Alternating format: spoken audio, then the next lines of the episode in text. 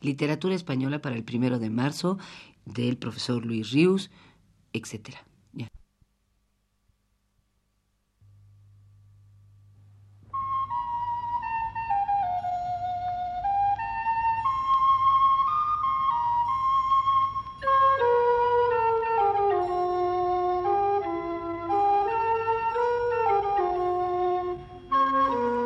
Buenas tardes, amable auditorio. Este es el programa Literatura Española a cargo del profesor Luis Ríos.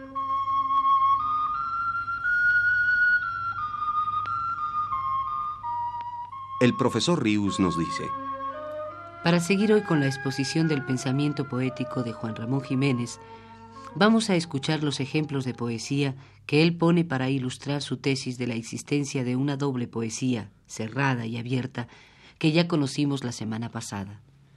Entre los poetas españoles que Juan Ramón Jiménez incluye en el río de la poesía abierta, la más alta a su entender, están Jorge Manrique, los anónimos de nuestro primer romancero, Gil Vicente, Santa Teresa, San Juan de la Cruz, Lope de Vega con su parte más popular, Espronceda con su romance Está la noche serena de luceros coronada, Becker, Rosalía de Castro, Curros Enríquez, Mosén Jacinto Verdaguer, Vicente Medina, en su Cancera, Unamuno, con su parte más fluida y menos ripiosa, aclara Juan Ramón Jiménez, y una mitad de Antonio Machado.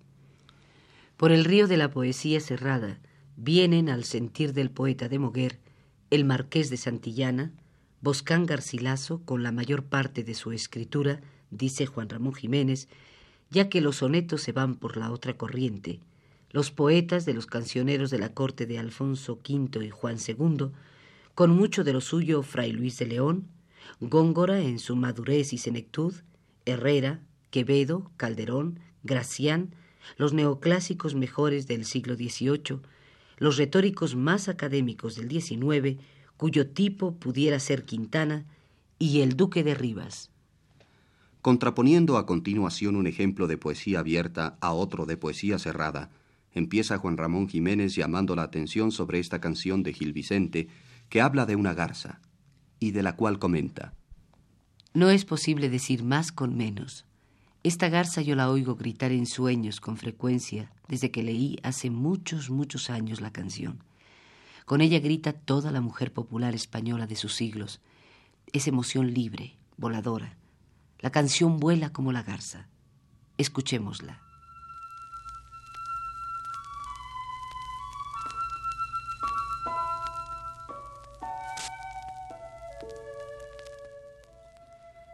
Malherida iba la garza, enamorada, sola va y gritos daba. Donde la garza hace su nido, ribericas de aquel río, sola va y gritos daba.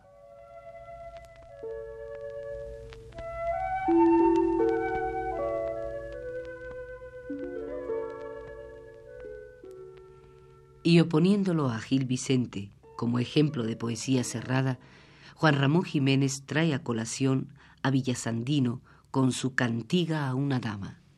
Cortesano, lamido, pertinente. Este Villasandino, comenta Juan Ramón, enamorado ficticio, pulsa lira de cristal con dedos fríos. Bella la cantiga, bien así calada, cerradita para la mujer principal que sabe Dios cómo sería de cerca y de veras. A esta cantiga compuesta por Villasandino, por ruego del adelantado pero Manrique, cuando andaba enamorado de esta su mujer, hija que es del senor duque de Benavente, se refiere el poeta andaluz.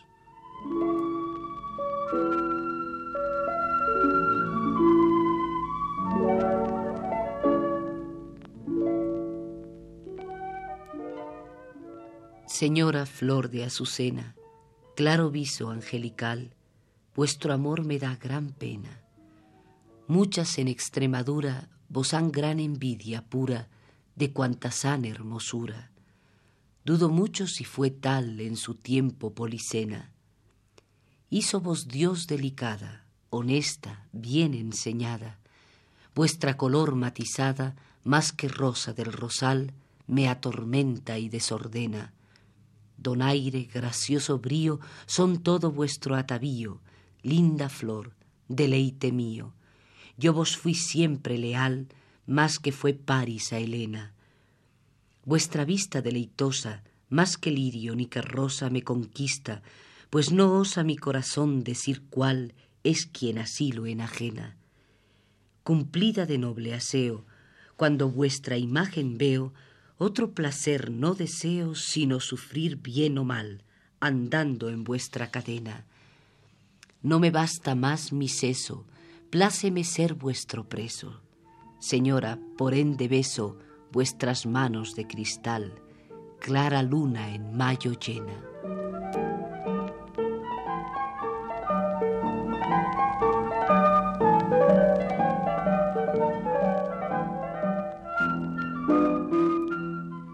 Valiéndose de un poema de cada uno de ellos, a continuación Juan Ramón Jiménez opone a quienes la historia literaria española presenta siempre en aguda rivalidad, Castillejo y Garcilaso, para yendo contra la corriente crítica de siempre, ponderar el carácter abierto de la poesía del primero frente a la cerrazón de la del segundo.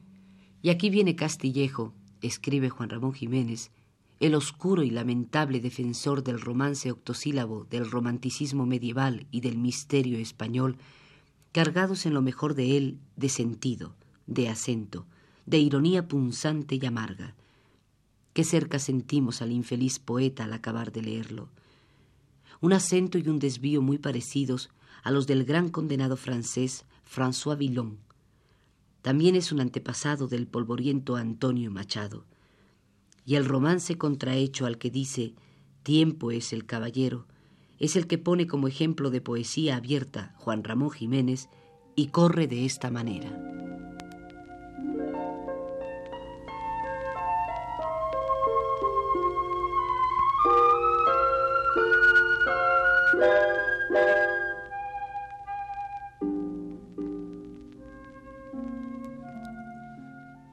Tiempo es ya Castillejo, Tiempo es de andar de aquí, que me crecen los dolores y se me acorta el dormir, que me nacen muchas canas y arrugas otro que sí. Ya no puedo estar en pie, ni al rey mi señor servir. Tengo vergüenza de aquellos que en juventud conocí, viéndolos ricos y sanos, y ellos lo contrario a mí. Tiempo es ya de retirar lo que queda de vivir, pues se me aleja esperanza cuanto se acerca el morir y el medrar que nunca vino, no hay para qué venir. Adiós, adiós vanidades, que no os quiero más seguir. Dadme licencia, buen rey, porque me es fuerza partir.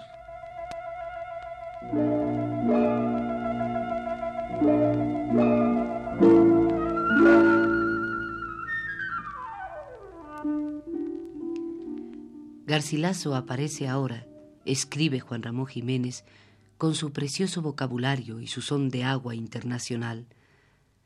Aún en sus sonetos de amor, los más tristes y tiernos de los sonetos, lo que le preocupa es sólo el bocado a la fruta del cercado ajeno, ser uno más en los brazos blancos de su dama, prostituta italiana. Prefiero leer el que escribió a la rosa azucena portuguesa que no volvió sus ojos hacia él. Sentimental cerrado de la galantería, este tres veces ensortijado Garcilaso.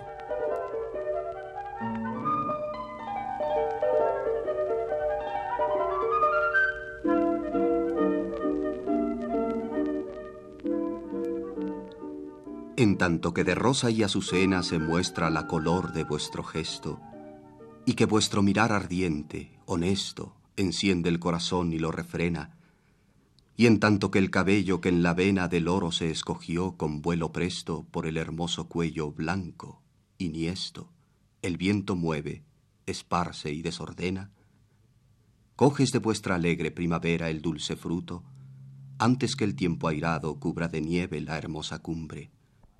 Marchitará la rosa el viento helado, todo lo mudará la edad ligera, por no hacer mudanza en su costumbre.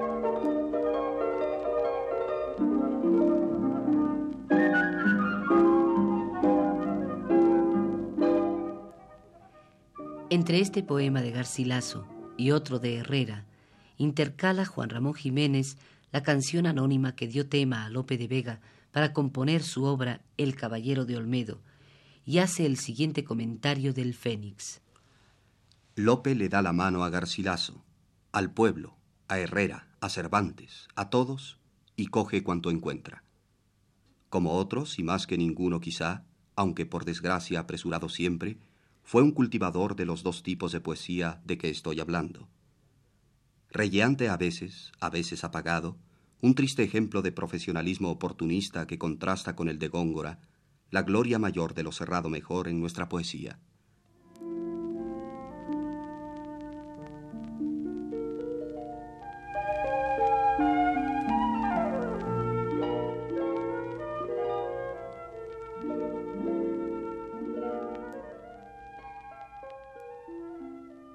Que de noche lo mataron al caballero, la gala de Medina, la flor de Olmedo. Ecos le avisaron que no saliese y le aconsejaron que no se fuese al caballero, para que entre las sombras no se perdiese la gala de Medina, la flor de Olmedo.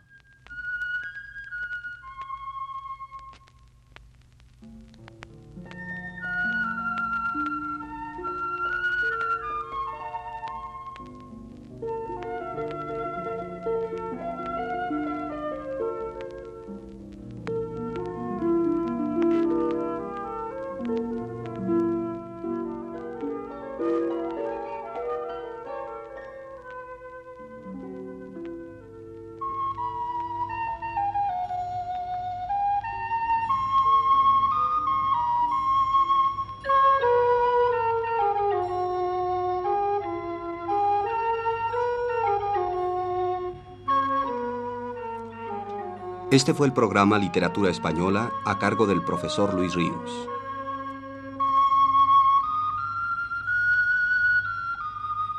Una realización técnica de Francisco Mejía. Voces Aurora Molina y Agustín López Avala.